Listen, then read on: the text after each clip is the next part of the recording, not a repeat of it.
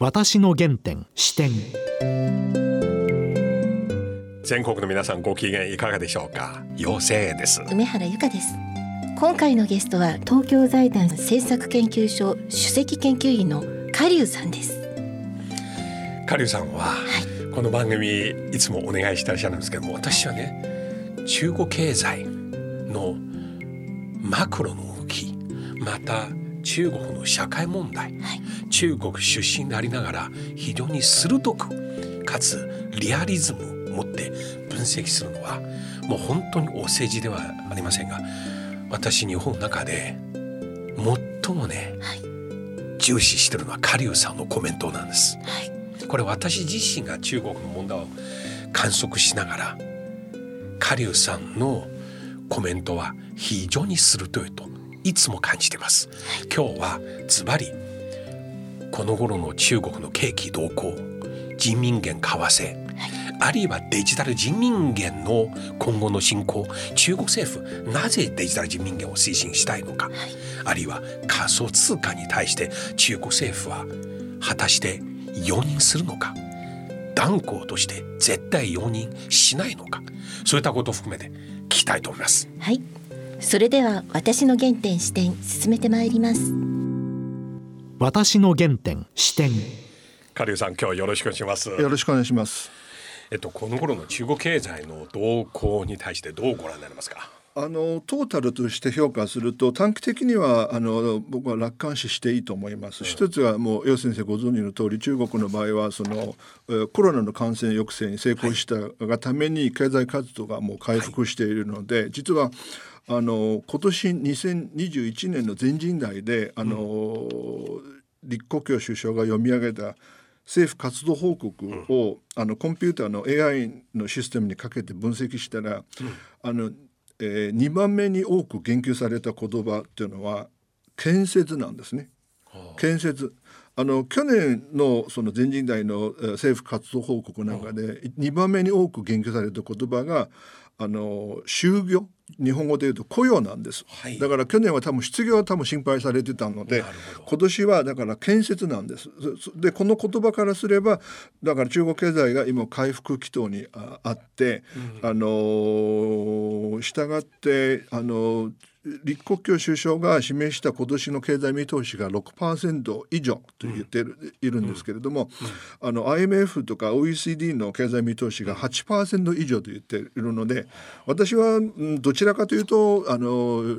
李克強首相の経済見通しがちょっと控えめすぎて、うん、もっと高い成長になると思いますので多分8%ないし9%近い成長になる可能性が高い、うん、あの短期的にはこういうふうにあの、うん、見ていて問題ないと思いますけれども、長期的にはもちろんいろんな課題が、えー、あるんですが後でまた申し上げます、はい、この建設というキーワードですが、はい、つまり政府のコロナに対する景気対策の中心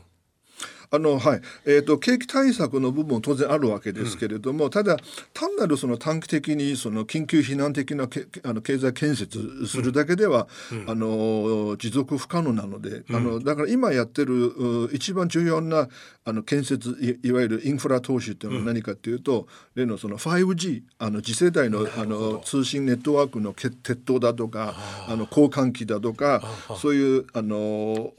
次世代のですねあのいろんなインフラフラをですね整備すると。2番目がやはり今中国で最も困っているのが半導体が足りないので、はい、あのどんどんどんどんいろんな企業に補助金を出してとにかく半導体の研究開発やって作れるようにそう。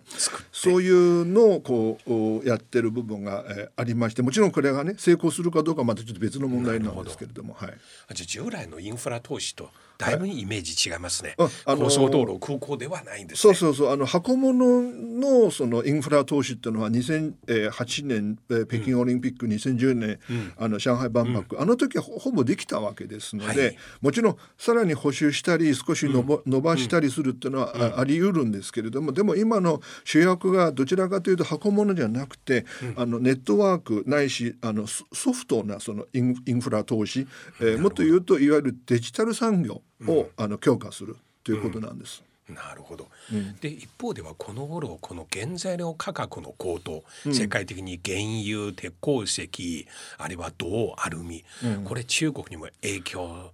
されてると。かなり大きいです。であの原材料価格を見る統計っていうのは PPP っていうのは、はい。あの生産者価格っていうのがありまして、はい。これ結構あのこれ生産者価格は実は中国政府がコントロールできない、はい。これご存知と例えば石油、あのアルミ銅コモディティなどの価格はですね、これが国際市況に連動するから、はい。あの海外で上がれば中国も当然上がらなきゃいけないので、これ上がってるんです。上がってるんだけど、中国のいわゆる消費者物価 CPI 消費者物価、消費者物価の中で例えばガソリン価格これはね、勝手に上げられないこれダメなんです。これ政府がコントロールしてるわけで、はい。だから電力も上げられないし、あのいろんな価格は実は意外にあの中国の場合は政府コントロールし,、してるので、あの例えば日本とかアメリカヨーロッパの場合はあの消費者かあの生産者価格が上がると、消費者価格に転嫁するのでこっちも上がるので、だからアメリカは今インフレ懸念が非常に強まっているご存知の通り、はい。はい。あのインフレ懸念一番 最初に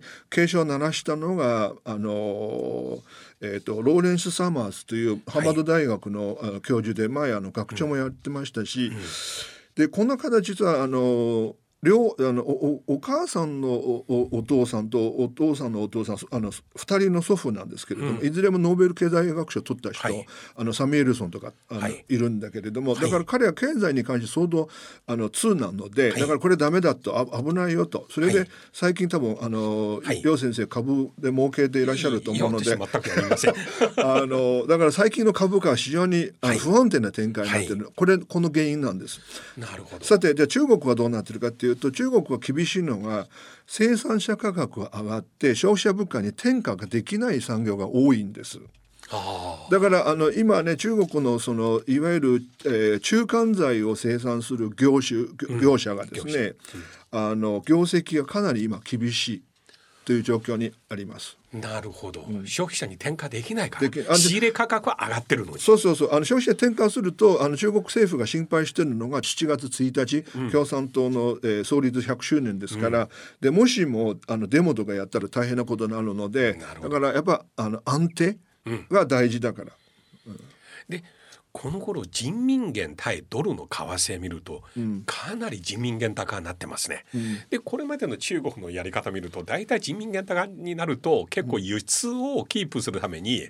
人民元安の方へ誘導するけど今回かなり容認してますか？あの為替はですね、はい。あのそれこそあの中国の場合は、えー中央銀行がコントロールしているので、はい。実は今楊先生おっしゃるその人民元高容認するっていう話ありましたが、実は一定のあのワイドバンドの中で、はい。あのこの少々高く触れても、はい。あの認めているんです。ですからそのワイドバンドを超えてですね高くなると、はい。うんあこれ大変なことになるので、あの貿易が成り立たないので、だから私私が今中国の人民元のこの為替の調整っていうのはいわゆる事前に設定されているワイドバンドの中であのトータルの3%の中であの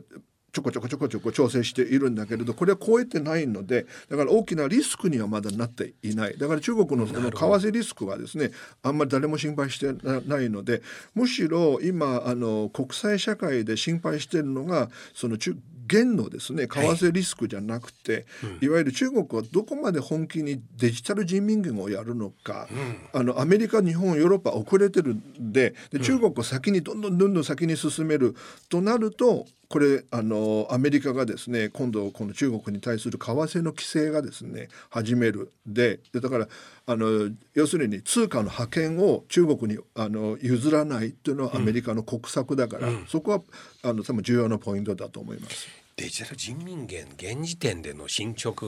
予定はどうですか？来年北京オリンピックで使うとかはいはい。あの、えーもうあの上海とか深センでね、少しずつもうテストしているんですけれども、ただ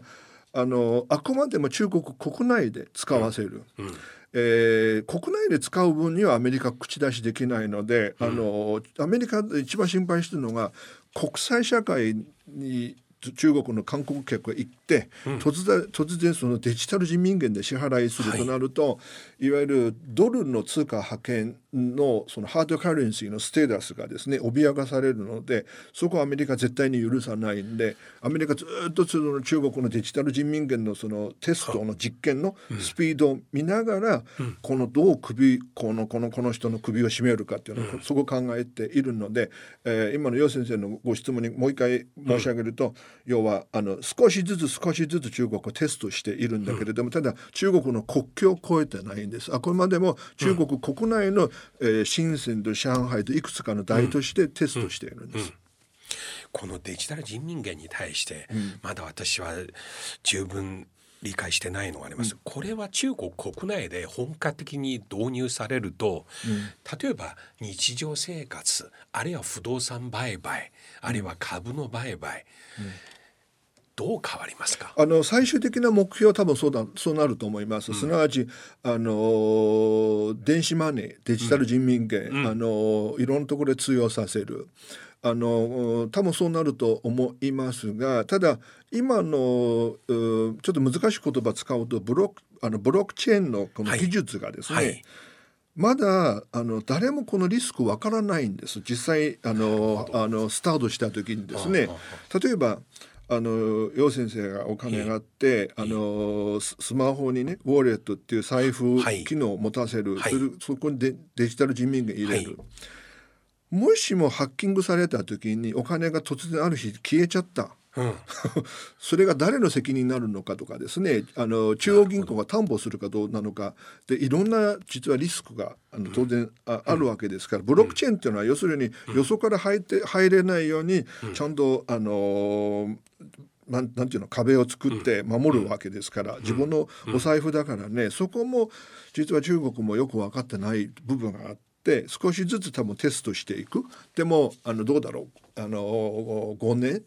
後にはかなりあの普及する、でこの議論のあの裏にもう一つ重重要なポイントがあるのがデジタル人民元なぜ重要かというとすなわちであの人民元の国際化が中国の国策として持ってるわけですから要するに通貨の国際化ってどういう意味かというと2つの意味あって1つが、あの貯蓄通貨、はい。あのえー、楊先生がたくさんお金あってあのドルで持つのかユーロで持つのか、はい。円で持つのか、これが貯蓄通貨なんです。なるほど。でんじゃあなぜあの世界の人の多くがですよドルであの貯金をするのか、えー日本人は円がほとんどですけれどもでもそ,そ、それ以外はやっぱドルが好きなわけですよね、すなわちやっぱアメリカという国に対する信頼があるわけです。だから中国の人民元が今諸外国の人があの元で貯蓄をする自分のアセット資産を人民元で持つかどうか、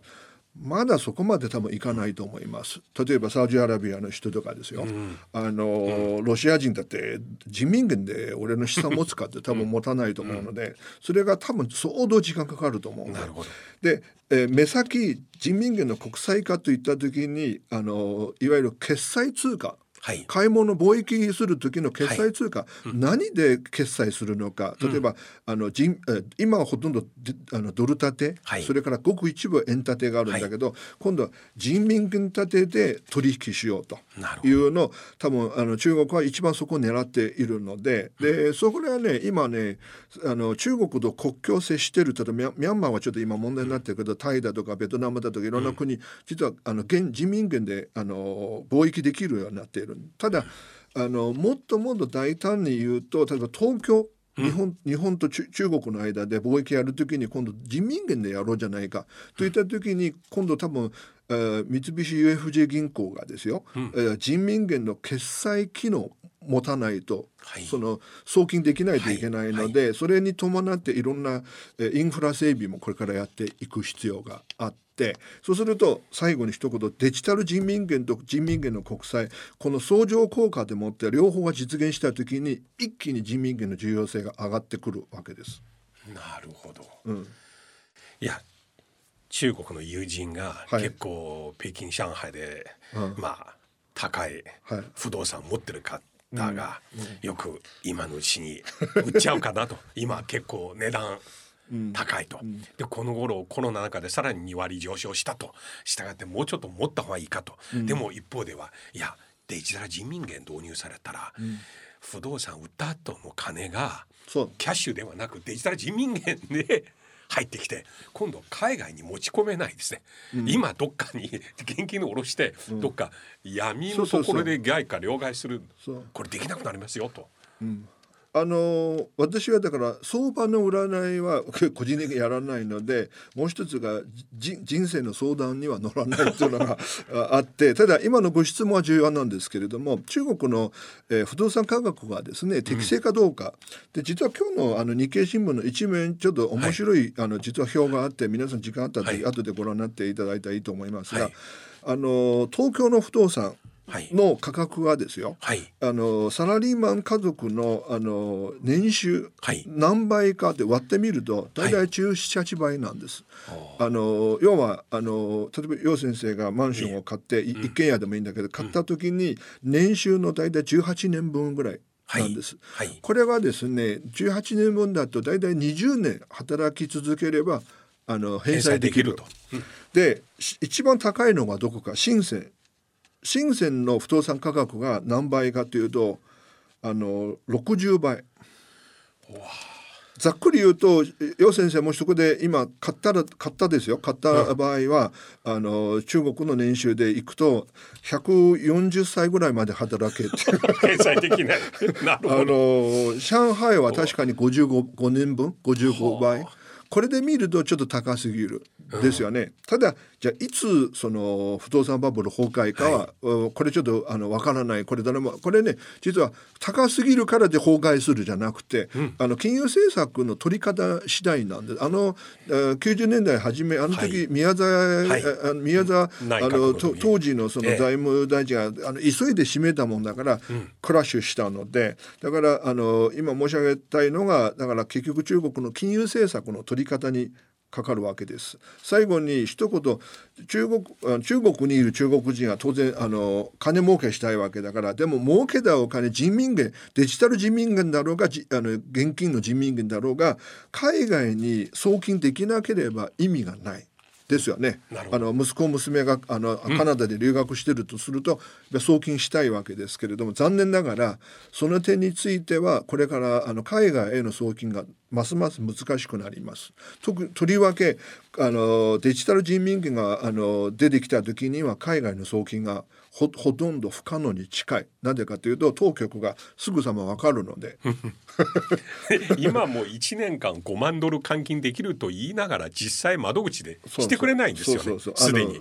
だからけ結構もう出口のところはもう閉めてあるわけだから、はい。そうそう海外の送金がこれから相当厳しくなります。今おっしゃるように実際中国国内でこの不動産今売ったら例えば日本円で3億円になったとしても、同時に他のものも不動産全部値段高いから、意味ないですね。うん、まあだからその買った人が多分あの悩まないといけないので 状況は多分あ改善する、えー見込みがあんまりないと見た方がいいと思います。今おっしゃった宮沢内閣時代の日本のそのバブル経済、不動産バブルの潰し方、中国のねエコノミストかなりこのエピソード好きなんですね、我々はそれを学んでる参考にしてる、だから不動産バブルと知りながら我々潰さないと、これ日本の教訓見てると、はいはいこの話よくしますよね、彼ら。あのーうん。あのおっしゃる通りです。あのですからあの崩壊しないバブルは世の中に存在しません。なただただいつ崩壊するかは我々神様じゃないので見通せない。ででも今さっき申し上げたように深セン上海60年分だから60倍だから、もう相当危険な状況に、えーあります。ただ一つだけ皆さんのその不安をね煽っちゃいけないので中中国でもし不動産バブルが崩壊してあの金融機関がたくさんの不良債権を持つわけですけれども、その場合のストーリーシナリオはですね、あの30年前の日本と全然違うものになるんです。スケールをもっとスケールだけじゃなくてやり方と結果が違うと思います。であの当時私も あのまだ就職したばっかりで日本長期信用銀行の長銀総合研究所という会社に今も、えー倒産したのいないないんですけれども、でえー日本とかアメリカの金融機関がですね例えばバブルが崩壊してあの不良債権たくさん持つようになると一つの銀行の問題じゃなくてシステムリスクになるわけ。システムクライシスになってえー金融システム全体があのクラッシュするのでそれだから金融危機になるわけ。金融危機っていうのはよく、えー信用の危機と言われます。ででもじゃあ中国がそうなった時にどうなるかというとそうなりにくいんです。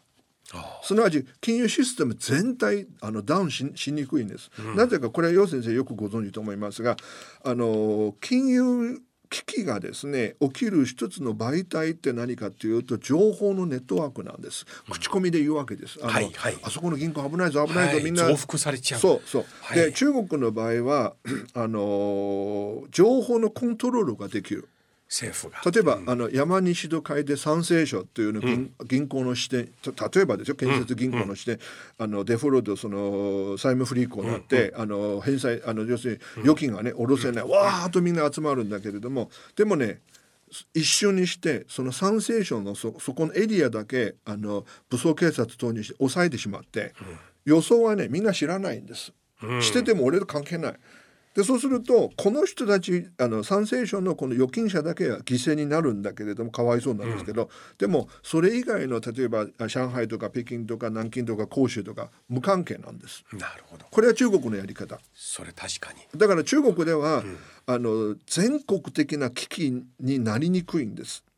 小さなあの地域的な危機がね実は今も、あの時々いろんなところ起きてい,い、いるんですよ。全国のあ危機がですね将来もし起きた場合どうなるか革命。それいつ革命起きるか私は分からない。今ちょっとあの、共産党100周年だからあまり縁起の悪い話言っちゃいかんね いやでも今おっしゃったこと本当にさすがカリオさん。私ええ。ね日本人のエコノミストの方は、そういう話なかなかはい。ご指摘しない。これまさにまあ、私も含めて我々中国でね生活して出身、その身をもってこれをすごいわかります。そうですか。えいいことではないですよ。うんね、だけど確かにそうなんです。そうだから問題の解決にはならないんだけれども部分的に抑えることによって全国的な危機には発展しにくいんです。だからこれ例え例えばの話例えば日本ではねああの街中歩いてて池にね人溺れた場合にみんな助けるんです。で中国の場合はねあの助けると自分もずるずる引っ張られて一緒に行っちゃう可能性があるので、むしろ助けないケースが結構多いんです中国はね、良くないことだけれども、でも助けないことによってみんなこの知らんふりして忘れちゃうわけだから、そうするとこの一人の危機がですね、あの広がらないわけです。あのそうすると振り返れば去年のいあー3月中国で、あの街の封鎖でロあのロックダウンやったわけですけれども、あれがねまさにあの武漢はね、はい。こう最最初に厳しくやっちゃったので、はい。それ広がらないわけ。日本がねあの心が優しいせいか なかなかあの抑えきれなくて東京あなな714 714人人えーですからあの僕はちょっとねあの国の社会の状況はちょっと違うからねそこを、あのご理解今岩先生おっしゃるようにご理解いただきたいと思いますね。あとこの頃結構報道されたのは中国政府のこの仮想通貨に対する取り締まりが結構一段と厳しくなりましたね、それを通して僕意外だったのはなんとこのワイニングいわゆる仮想通貨の発掘ですか、はいはいはい。この電気使用量から見てなんと7割は実は中国で行われた、しかも内陸部雲南省貴州省内モンゴル、こういう電気代安いところで、これが世界の仮想通貨の相場に中国政府の取り締まり結構影響してますけど、あのうんはい。これはねあのこの話はねあまり詳しくない方がですね、これ聞くと、あのあの仮想通貨とさっきのあのデジタル人民元ね、あのごちゃ混ぜであの同じもんだと思い込んじゃう人が多いのでこれ全然違うので、すなわちこれ発行代が違うんです。あの、デジタル人民元の発行代がやっぱ中央銀行なんです、はい。あのデジタル人民元がですねえいわゆるあの民間がですねあの自発的に作ったもんだから仮想通貨ね。ビットコインですけれども、はいあれはね中国政府は絶対に認めません。あの例えばですよこれあの全くあのう架空の話でもしアリババがね、ある日その仮想通貨やると、言った時にあまあ2割3割の可能性として認めるんだけれどもそれでも、えーその認める前提はですねアリババが中国の国有企業になること。なるほど。一民営企業が仮想通貨発行してもこれやられる。だ絶対許されませんので、すなわち、えー中国共産党がやっぱり自分が主導権持ってやるならばやる、でも、えー誰がやってるか知らないというような状況になると絶対に認めません。だから中国は仮想通貨に対する締め付け取り締まりっていうのはもう相当今おっしゃるように厳しいわけで。ただ、一方中国の一般の人やっぱ誰でもそうなんだけれども、あのコントロールされるの嫌なわけですから。だから、えー中国の富裕層個人若者たちがその仮想通貨に投資したり仮想通貨を使ってあの取引したりであの需要があるわけです。なぜかというと、やっぱりあの政府にこ監視されないからですよ。でもあの僕は相当中国が絡んでると中国政府が絡んでると相当厳しいと思いますね状況はね。なるほど。気。をつけた方がいいと思う。結構いや私はやってません。あのあのブラックジョークですがこの前深センの摩天楼結構揺れてたじゃないですか。はいはいはいはい2回揺れてたね、うんうんそれでみんな一斉にオフィスから逃げ出して、んうんもう9.11みたいな光景がありましてその後のブラックジョークは、なぜあの摩天楼揺れてたけどあの瞬間あのビルの中の人間全員仮想通貨やってたと。かもしれない。それで共振が起きたっていう。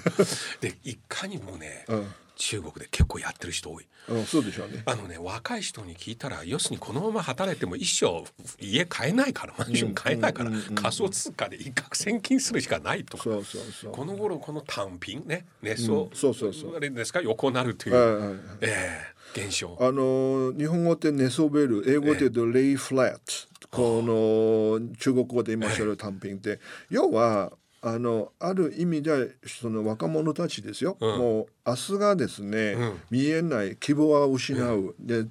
絶望的とまで言わないんだけれども失望してる、だからいくら頑張っても、あのーえー家族養うっていうのは難しいと、諦めてると僕は個人的に思うのでですからあの今日前半のねその経済の話はともかくとして社会のその病んでる部分特に若い人たちがですね、病んでる部分病気になってる部分っていうのは僕はもっともっと中国政府も含めて直面すすべきだと思いますね。そうじゃなければこの社会は安定しないし、で今例えばねイノベーションあの研究開発を進めると、でも若者がですよ元気が出てこないとどうしてイイノベーションが起きるのか私はわからないんですよね。まさにこれからこの問題は本当にうん。真剣に取り込まないと、うん、そうそうそう。おっしゃる通りで思います。今の深センの60倍のこの価格。これはもう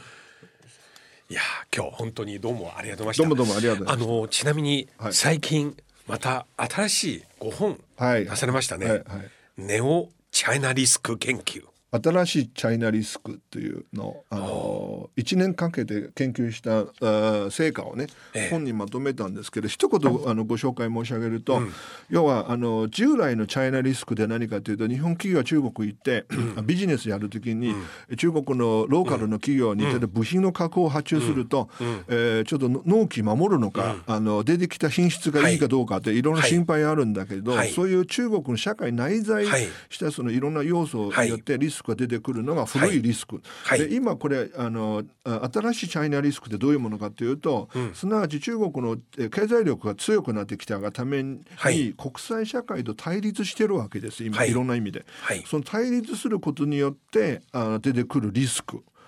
あの例えばあの中国との企業と取引しえーしようとしてそれアメリカにいきなり制裁されたりする可能性が、えーあるわけですけれども、その辺のことをですね詳しく、えー書いたのがこの本でございます。なるほど。ここに書いてある。つまり従来のチャイナリスクは外国企業が中国国内で活動する際の不確実性、そうです。つまり中国マーケットね政策のへね、あの変化がしかしこれからは国際社会でのなりふり構わぬ挙動に対して世界はどう対峙するかっていう、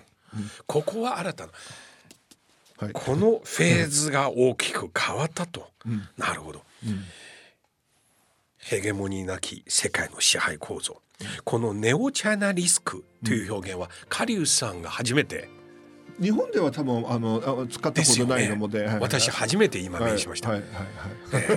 この言葉を使う理由はやはり従来のジャーナリストとそうそうそう。とあ区別してね。そうですそうそう、ん。あの従来のチャイナリスクと区別して、うん。あの警鐘を鳴らしているんですけれども。はい、これをもしよろしければ、うん。はい。リスナープレゼントでうん、よろしいでしょうか？もちろんもちろん。読ませていただきます。どうもどうも。ありがとうございます。ありがとうございました、はい私の原点視点。いやー本当に明快ですね。とてもよくわかりました。不動産はバブル。はい。だけど政府の政策次第です。これはどうやって潰れるかという以前の問題、はい。中国ならではの仕組みがある。はい必ずしもかつての日本の経験で中国のバブル崩壊を描くことは当たらないではないかということを再び感じます。これ本当に私の中国の実感と一致してますね。決してこれよ良いとは言いませんがしかしあの日本ではよくこういう過去のイメージの残像我々の経験で相手を推し量りますけれどもそのカリウさんの指摘の中では本当に良い悪いではなくそれを超えて複眼的にご覧になってらっしゃるなという。はい。はい。それから私たち日本人が混同しがちな仮想通貨とデジタル人民元のね違いもはっきり教えてくださいそれね本当によく混乱する。はい。よそういうふうにねおっしゃる方いるんですよ。要するにデジタル人民元も暗号資産じゃないかと。しかしカリウさんははっきりと箱の主体が違います。中国政府が自分だけ通貨発行するその他は絶対許せないということ。はいはいそれではここでプレゼントのお知らせです。はいえー、カリュウさんが書かれたネオチャイナリスク研究ヘゲモニーなき世界の支配構造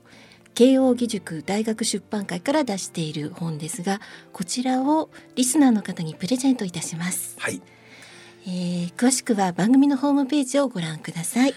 この本はですね、本当に今のね動きぴったりです、つまりこれまでのチャイナリスクを超えて、はい。このぐらいのそのスケールあるいはあのサイズを持った中国が世界に与えるかつて日本企業が中国を進出するレベルの新たな意味のリスク世界どう対応するかということ。はい。ぜひたくさんの方にお読みいただきたいと思います。それではそろそろお時間です。お相手は要千へと。梅原由香でした